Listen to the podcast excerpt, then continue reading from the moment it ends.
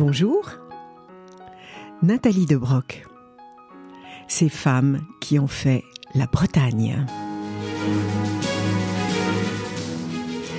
Il y a des étiquettes qui vous collent à la peau et notre héroïne du jour n'y a pas échappé.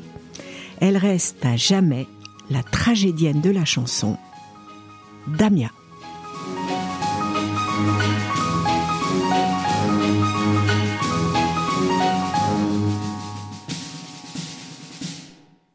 S'il fallait la définir par une couleur, comme lorsqu'on joue au portrait chinois par exemple, pour Marie-Louise Damien, c'est son nom de naissance, cette couleur serait le noir. Damia se produisait sur scène, éternellement vêtue d'un long fourreau noir, et son tour de chant était à cette image, de la tragédie en pagaille, du pathos à l'appel, qu'elle interprétait comme un drame shakespearien.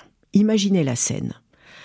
Un seul projecteur, le rideau s'entr'ouvre, la dame en noir paraît. Œil charbonneux, cheveux sombres, elle fait silence. La salle est captive. Et voilà la première chanson. Le répertoire n'est pas gai non plus. Hein. Sombre dimanche, la chaîne, tout fout le la hantise, la malédiction, j'ai le cafard. Nous sommes à l'apogée du réalisme.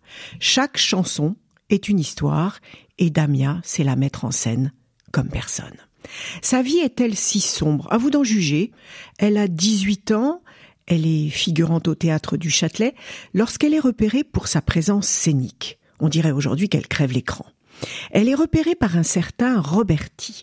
Le nom ne vous dit peut-être rien, mais il est le mari d'une autre chanteuse, Fréhel, elle aussi de notre liste des Bretonnes qui ont fait l'histoire, et qui l'a quittée pour Maurice Chevalier ce Roberti va prendre en main notre Damia, à qui il va faire donner des leçons de chant et la faire débuter vers 1910 au Petit Casino, et c'est lui qui va lui donner son pseudonyme de Marise Damia, puis tout court de Damia.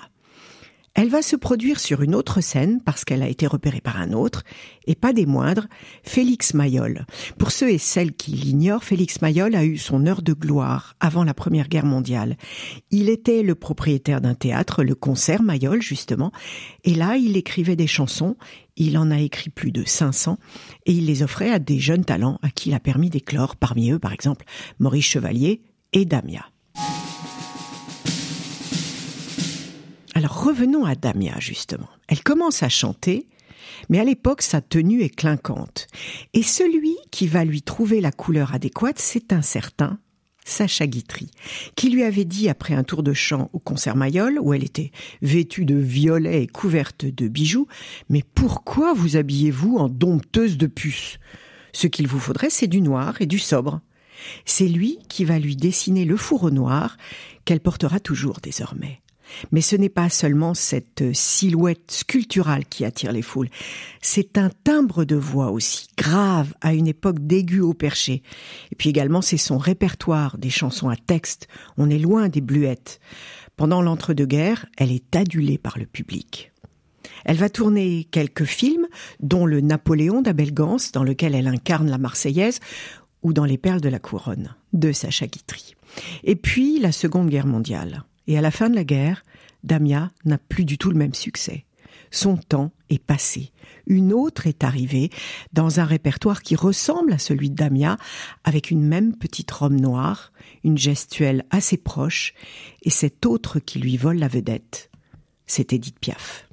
Damia va quand même partir au Japon pour une tournée qui sera triomphale en 1953. Avant de tirer sa révérence, elle va aussi s'offrir l'Olympia avec un débutant du nom de Jacques Brel en première partie. Damia quitte la scène.